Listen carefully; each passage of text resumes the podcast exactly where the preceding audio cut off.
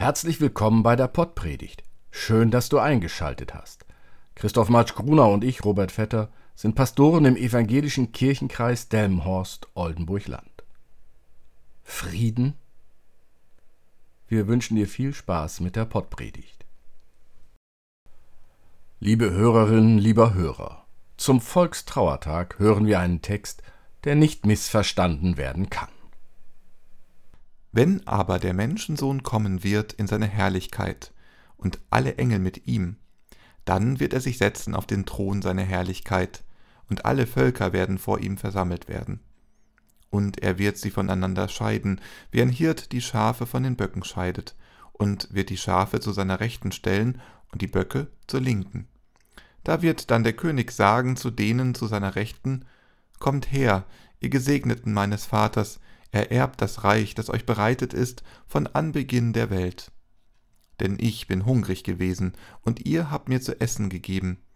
Ich bin durstig gewesen, und ihr habt mir zu trinken gegeben. Ich bin ein Fremder gewesen, und ihr habt mich aufgenommen. Ich bin nackt gewesen, und ihr habt mich gekleidet. Ich bin krank gewesen, und ihr habt mich besucht. Ich bin im Gefängnis gewesen, und ihr seid zu mir gekommen. Dann werden ihm die Gerechten antworten und sagen, Herr, wann haben wir dich hungrig gesehen und haben dir zu essen gegeben? Oder durstig und haben dir zu trinken gegeben? Wann haben wir dich als Fremden gesehen und haben dich aufgenommen? Oder nackt und haben dich gekleidet? Wann haben wir dich krank oder im Gefängnis gesehen und sind zu dir gekommen? Und der König wird antworten und zu ihnen sagen, Wahrlich, ich sage euch, was ihr getan habt einem von diesen meinen geringsten Brüdern, das habt ihr mir getan. Dann wird er auch sagen zu denen zur Linken, Geht weg von mir, ihr Verfluchten, in das ewige Feuer, das bereitet ist dem Teufel und seinen Engeln.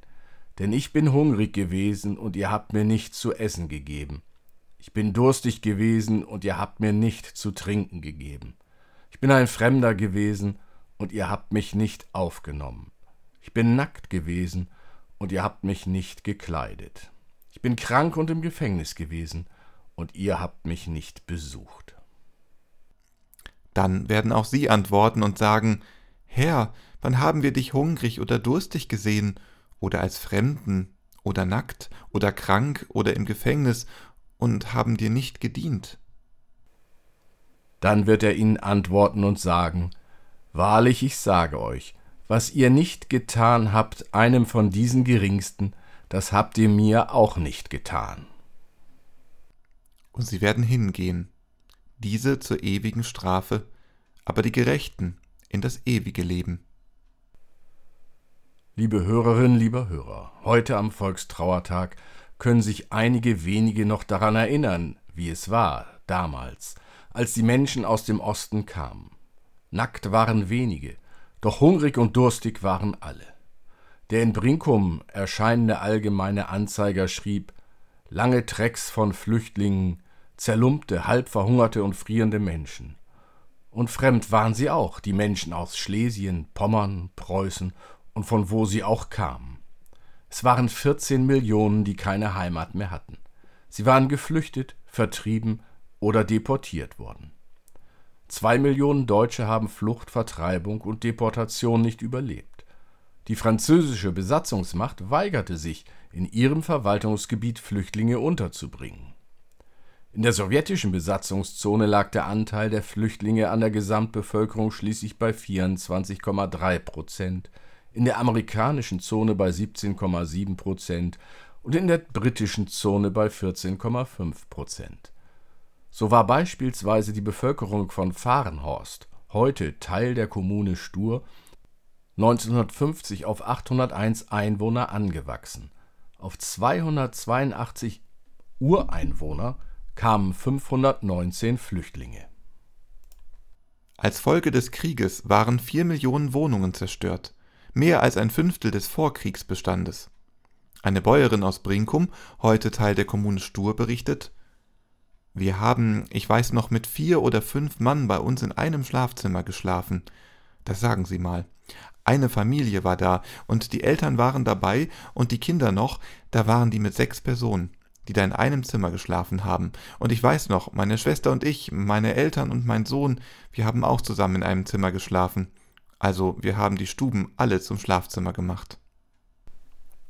1950 schreibt die in Brinkum, heute Teil der Kommune Stur, erscheinende Zeitung, die einheimische Bevölkerung hätte damals die anströmenden Flüchtlinge als Eindringlinge oder Fremdlinge in ihr noch gemütliches Leben betrachtet.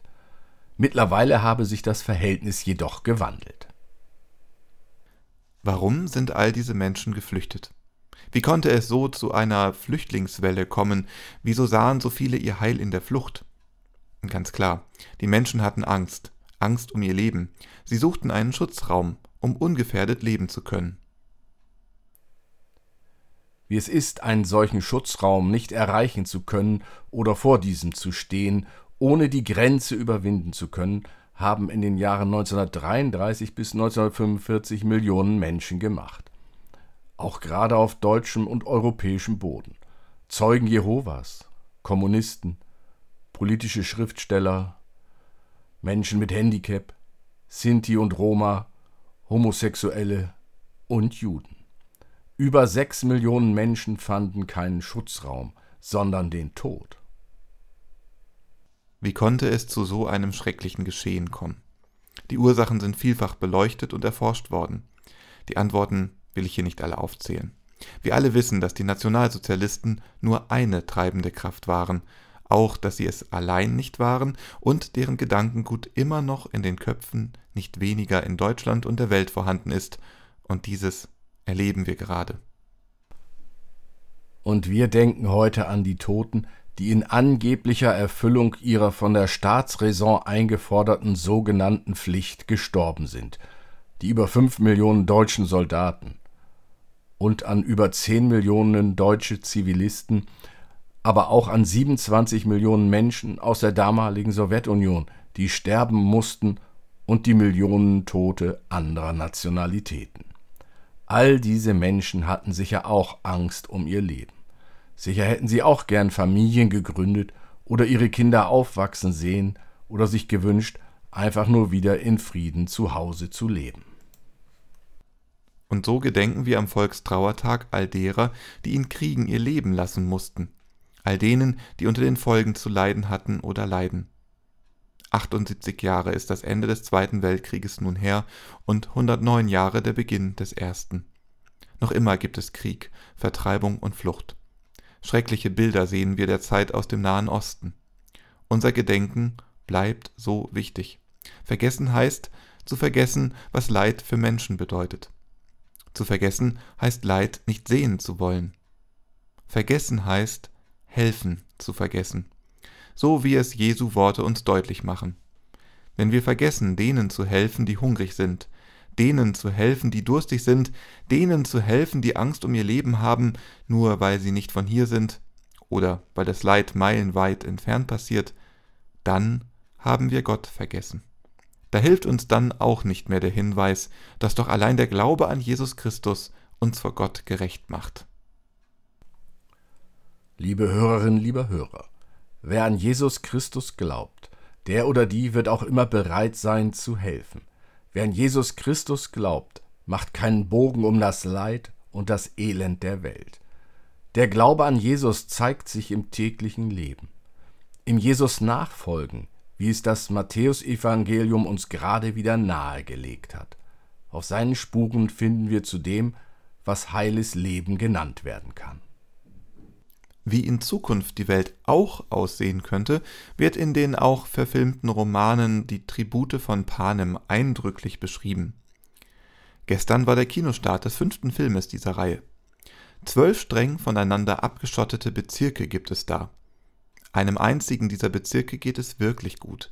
Die anderen haben in jedem Jahr je zwei Menschen zwischen 12 und 18 Jahren an diesen einen Bezirk abzuliefern, die dann in einer Arena gegeneinander antreten. Der oder die einzige Überlebende gewinnt für ein Jahr die ausreichende Versorgung mit Lebensmitteln für den Herkunftsbezirk. Eine heile Welt sieht anders aus. Eine christliche Welt sieht anders aus. In einer christlichen Welt wird das Elend gesehen und sich gekümmert, so wie im Evangelium beschrieben. Die einfachste Art und Weise, sich zu kümmern, ist das Hinsehen, sich interessiert zeigen. Schon dies hilft den Betroffenen. Und aus diesem Hinsehen, sich interessiert zeigen, kann sich dann mehr entwickeln, je nachdem, was der oder die Einzelne für Begabungen hat. 2023 ist zum einen meilenweit von 1945 entfernt und zugleich ist 2023 ganz dicht dran an 1945. Weit weg, weil wir hier trotz des Krieges in der Ukraine und in Gaza und Israel und in vielen anderen Kriegen in der ganzen Welt in Frieden und größtmöglicher Freiheit leben können. Ganz dicht dran, weil wieder Menschen vor unseren Türen stehen und Schutz suchen. Das Nichtvergessen von dem, was war, hilft uns jetzt und morgen mit dem Blick auf Jesus zu handeln. 78 Jahre sind uns geschenkt worden. 78 Jahre. Ein Menschenleben. Millionen mussten dafür sterben. Lasst uns im Gedenken an das, was war, tun, was wir können und so anderen Jahre des Friedens ermöglichen. Amen. Der Segen des Gottes von Sarah und Abraham, der Segen des Sohnes Jesus Christus, von Maria geboren, der Segen des Heiligen Geistes, der über uns wacht, wie Eltern über ihre Kinder, sei mit euch allen. Amen.